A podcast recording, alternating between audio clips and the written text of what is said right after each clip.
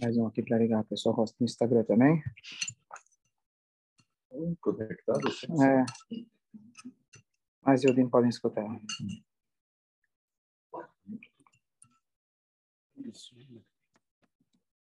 Ok, bom dia.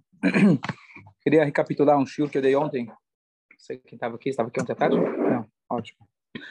Então, a gente, desde o início de Elul até praticamente o final de Sukkot, a gente faz o Teirim 27, que é o David Hashem Oriveishi. Então, eu queria explicar qual o motivo que a gente faz esse Teirim todos os dias e vai ajudar a gente a ter um pouquinho mais de concentração. Quando a gente fala ele, tem, temos ainda ah, mais de uma semana, umas duas semanas para a gente continuar fazendo esse Teirim, a gente se concentrar um pouco mais. Teirim 27, antes do Enkeloqueino, de manhã, e antes do Aleino à tarde. Então, a ideia, obviamente, tem com certeza tem alguma coisa a ver com chuva, com arrependimento. Porque a gente está falando Elul, Rosh Hashanah, Yom Kippur, a gente vai até Desculpa, eu, desculpa, eu li Davi? Lê Davi, isso. Estou falando de Davi. É, então, a ideia do, de Davi, teoricamente, seria chuva. Então, se a gente for procurar um salmo que tem a ver com chuva, temos vários outros que aparentemente seriam mais propícios. Por exemplo, o Salmo 51, onde Davi Ameller se arrepende claramente sobre o episódio dele com Batsheva. Se a gente quer um exemplo de chuva, inclusive o Talmud fala que Davi Ameller, ele não era não era para acontecer com ele o que aconteceu com Batsheva. Deus mais ou menos que armou para dar para a gente um exemplo do que é chuva. Deus armou aquela situação para Davi da de alguma maneira, tropeçar, para a gente aprender o que significa uma pessoa, mesmo que ele errou, que ele possa se arrepender, e a vida inteira da vida Meller ficou se arrependendo por aquele pecado. Então, se a gente quer um exemplo de chuva, teoricamente teríamos outros capítulos. Então, o que, que tem nesse capítulo de especial? Então, a explicação clássica é que logo no início a gente fala, Davi Hashem Ori, Deus é minha luz, nossos sábios dizem que luz se refere a Rosh Hashanah. Veishi, a minha ajuda, a minha salvação, se refere a Yom Kippur. Luz, Rosh Hashanah, o início, a criação, etc. Deus criou no primeiro dia a luz. Ishi, minha salvação, é o dia que Deus salva a gente, é Yom Kippur. E mais para frente nós temos ainda Kitz Peneni Besukó, que Deus vai me esconder na sua Sukkah. Sukkah pode se referir na proteção, mas Sukkah também se refere a Sukkot mas até aí só são um jogo de palavras. Qual que é o conteúdo do Salmo que tem a ver com a ideia de Tchuvah? Então, se a gente for analisar o Salmo, ele parece que Davi Amela está passando por dois momentos completamente diferentes. O início dos Salmos, Davi Amela ele fala, nas minhas palavras, não tenho medo de ninguém, estou com Deus, estou tranquilo, está tudo ótimo, maravilhoso. Então ele fala lá, Davi Hashem, Oriveishi, meu Deus é minha salvação é, Mimi Efrad, de quem eu temerei? Tranquilo, tá tudo maravilhoso. Do meio para o final, de repente ele começa a amolecer, amarelar, não sei qual é a palavra, começa a ficar com medo. Ele fala, olha, chefe, se você não cuidar de mim, eu vou estar em apuros, por favor, me ajuda, pelo amor de... É, me ajuda, eu tô, tô acabando, não, não, não vou conseguir sozinho. Então, teoricamente, se você ler a tradução depois, não vou passar agora por tudo, deveriam ser dois capítulos de Salmos diferentes. O início é um que fala sobre fé, monar, está com segurança, está com bitachon, e o outro, no momento onde ele está um pouco mais enfraquecido, que faz parte também. Mas não, eles estão no mesmo. Então, o primeiro ponto que a gente analisou, na verdade, esses dois movimentos emocionais, um de confiança e o outro de dúvida, eles são representativos da chuva. Não tem como a gente fazer chuva sem confiança e não tem como a gente fazer chuva sem a gente ter dúvida. E para isso eu trouxe um paralelo interessante, que algumas semanas atrás a gente deu a Parashat Kitavó. Parashat Kitavó conta para a gente a história do Bikurim. O que era Bikurim? As primícias. A pessoa tinha que trazer, quando tinha lá o campo, tinha que trazer as primeiras frutas que nasciam, ele levava até o templo. Lá ele posicionava ela no chão do templo, perto do altar, e lá ele fazia aquilo que se chamava vidui maaser, a confissão do dízimo. Qual que era a confissão? Ele vinha perante Deus, ele falava, olha Deus, eu tirei a trumá, eu tirei o macer, eu fiz todos os impostos, era a declaração de imposto de renda. Só que lá não era perante o leão, lá é perante Deus. Lá não tem malha fina nem malha grossa. Lá é é na hora, toma lá da cá. Deus ele sabe exatamente o que estava acontecendo. Não precisava passar pelo nosso amigo Jaime para passar para certo? A pessoa tinha que declarar sozinho. Interessante que se a pessoa ele fez todos os impostos, mas fora da ordem escrita da Torá, ele já não podia fazer a confissão. Se a pessoa fez um pequeno erro, já não fazia a confissão. Ele tinha a obrigação de trazer, mas a confissão era um privilégio. Ele rezava para Deus, ele falava tudo o que ele fez, declarava o que ele fez. Caso contrário, ele não poderia fazer a confissão, só trazia o. E a pergunta é, por que chama confissão? Por que chamar de declaração? Mas a linguagem é vidui. Vidui é confissão. Confessar, imagina quando o cara chega em casa e fala para a esposa, olha, eu preciso me confessar. Ela já levanta os olhos, arregala os olhos. O que aconteceu? Falou, olha, sempre que você me pediu fazer compras, eu fiz compras. Sempre fui leal desde o primeiro instante. Sempre cuidei das crianças. Sempre te avisei aonde eu tô, para onde eu vou. Tá? E? E? Não, só isso. Não, mas você falou que ia confessar? Não, essa é a minha confissão. Que eu sou um marido, marido perfeito. Não sei porque eu contei a história, pessoal, no Rio na hora. Vamos ver se eu conto melhor hoje a história. Mas aquele homem que chegou no rabino falou: Rabino, eu preciso de uma mulher perfeita. A mulher chegou no rabino e falou: Eu preciso de um marido perfeito. Marido perfeito? Tudo é relativo. O que quer dizer marido perfeito? Ele falou: Olha, eu quero um marido que todos os momentos eu sei onde ele está. Ele tem hora para acordar, ele tem hora para dormir. Ele acorda de manhã, ele tem a disciplina, faz duas horas de ginástica. Depois ele sai, tem que trabalhar. Eu quero saber onde ele está. Tudo eu sei exatamente. Uma pessoa que está fazendo tudo dentro dos. E aí o rabino falou: Você tem alguém para mim? Olha, eu tenho. Tenho vários, aliás. Aonde? Na prisão. Ah, vai ver que eu contei melhor. Na hora a pessoa não viu. Artificial, inteligência artificial, artificial. Então, é, então a, a ideia é de que vidui a confissão, especialmente agora que a gente está se preparando para o Yom Kippur, a gente está agora uns 10 dias de Tchuvah, é estranho. A gente começa Rosh Hashanah, como a gente falou no outro, no outro shiur. A gente deveria primeiro Yom Kippur. Primeiro, me confesso. Como depois você começa o novo ano. Tá certo que a declaração de imposto ainda a gente faz no ano seguinte, mas a gente faz em relação ao ano que se passou. E eu espero agora que para esse ano você toma mais cuidado. Então deveria vir primeiro o Yom Kippur, depois o Rosh Hashanah. Hashem é bondoso, Hashem é misericordioso. Dá para a gente a oportunidade da gente limpar o ano passado. Aí começa o ano novo. Não, a gente começa o ano novo, passa 10 dias, não, agora deixa eu me arrepender. Peraí, estranho. Isso além é do mais, além do mais, a gente faz roda antes do Rosh Hashanah. Chega no Rosh Hashanah, a gente não fala nada, praticamente, explicitamente sobre pecados. A gente menciona de passagem aqui e ali, mas não se fala sobre pecados. Encosta a porta. Então, baseado nesse capítulo que a gente já lê desde Elul, tem que começar com confiança. Se tem que começar com aquela coragem que Davi da Mela fala, eu não tenho medo de ninguém. Se Hashem está comigo, eu não tenho medo de ninguém. Como aquele homem que ele chega e ele vai se confessar. Qual é o primeiro passo da confissão dele? Ele chega para Hashem e fala, olha Hashem, eu fiz tudo certinho. É isso, tua confissão? Você fez tudo certo? É. É isso que a Torá fala. Exatamente. Eu fiz conforme tudo aquilo que você me ordenou. Essa é a confissão.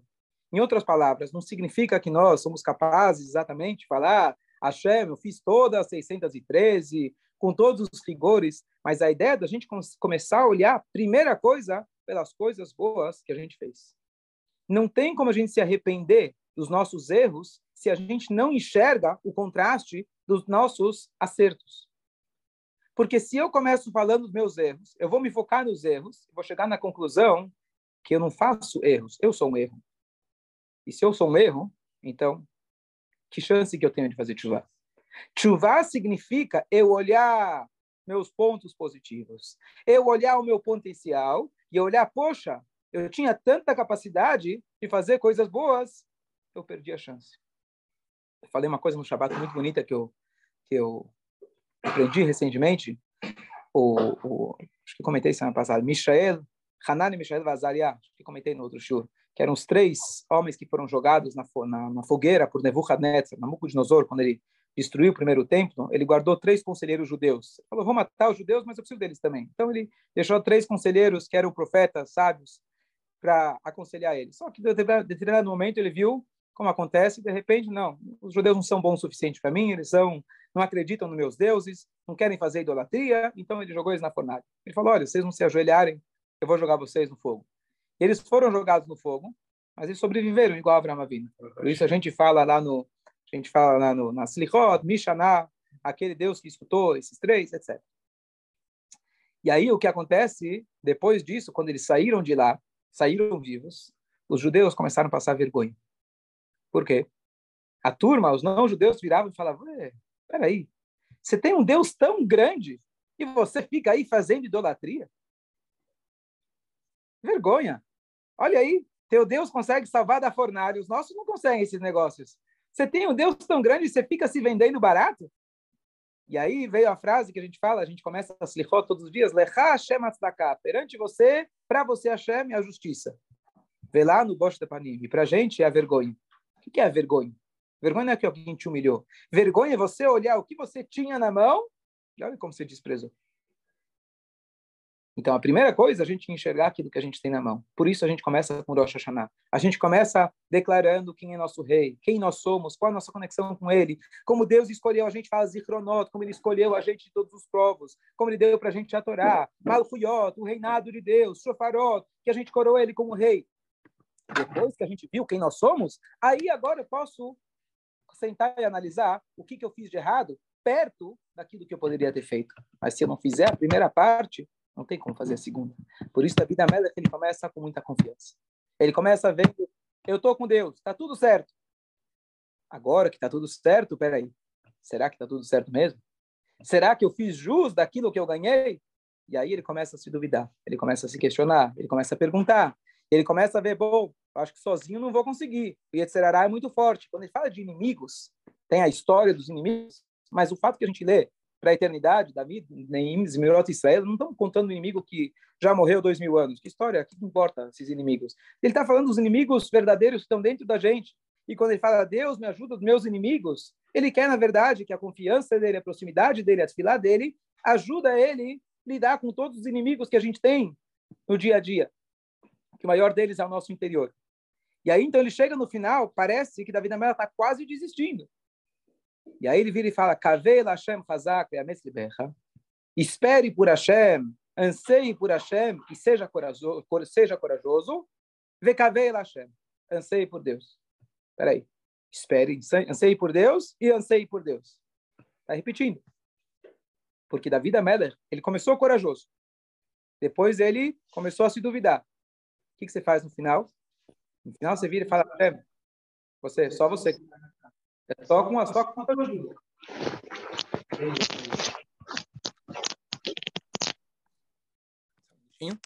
E aí, depois, como funciona, na verdade, nosso crescimento de emuná, você fala, tô firme.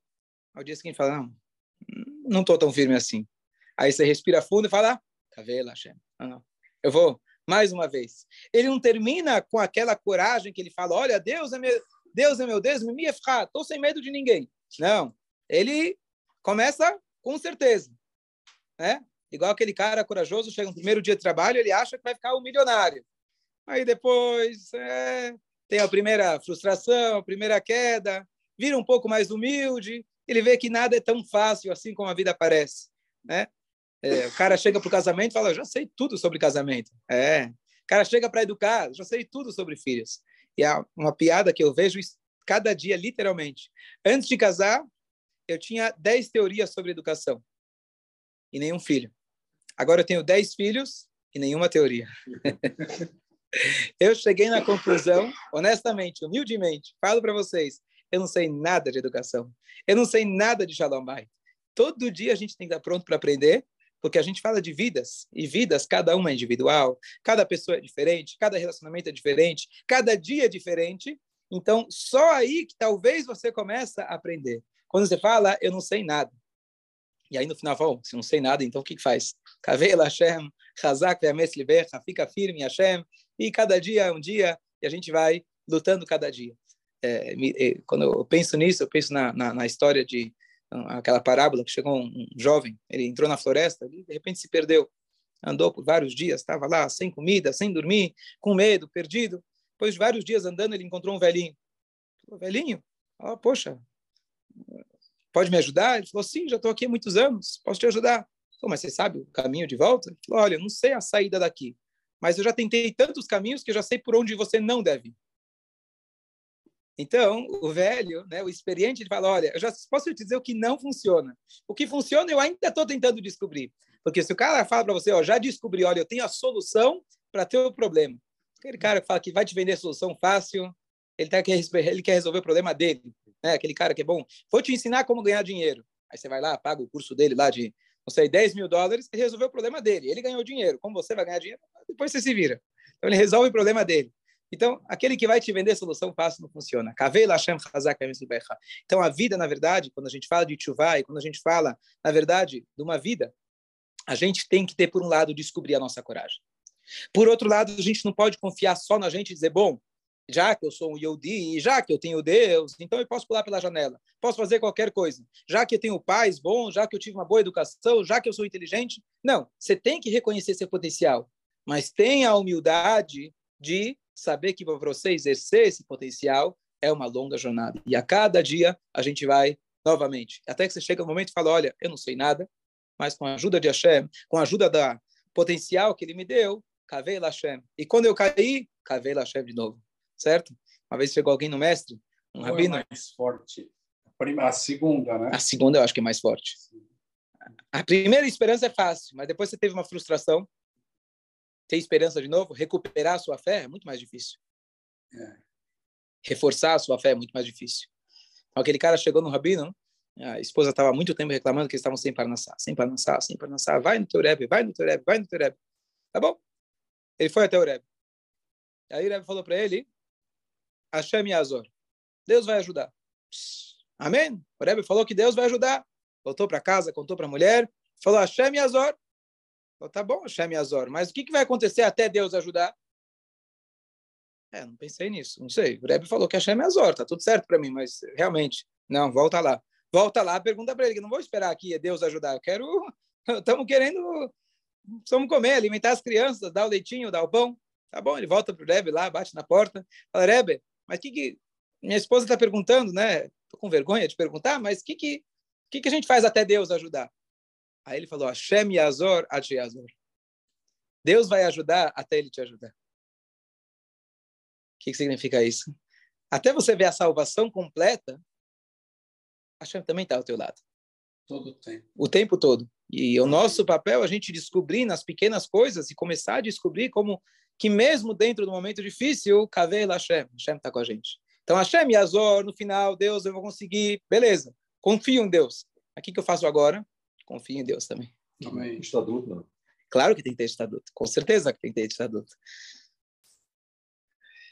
Tem que ter estatuto, sem dúvida nenhuma. Esse, esse é o grande desafio. Se a gente falar assim, bom, só espera, só espera por Deus, seria fácil. Estou num trabalho e espero por Deus. Kavei Lashem, isso vem no final do capítulo. Depois que ele fala, olha, eu estou na minha guerra, eu estou na minha luta, eu tenho meus inimigos, eu tenho que enfrentar. No final ele fala, olha, eu sozinho não consigo. Ele chega na conclusão que ele sozinho realmente não consegue nada. Então, ó, a frase que resume isso que você fala de Stadlut, a gente pensa que na vida a gente faz 99%, e aí a gente pede para uma ajudinha para Deus, ele faz 1%. Na verdade, é o contrário, ele faz 99%, e a gente faz 1%. Mas esse 1% você tem que fazer 100%. Esse 1% você tem que fazer, uhum. porque é isso que ele deixou para você fazer. Ok? Bom dia a todos. Bom dia. Bom dia. Muito bom. Deixa eu parar aqui um minutinho. Bom dia, Rav.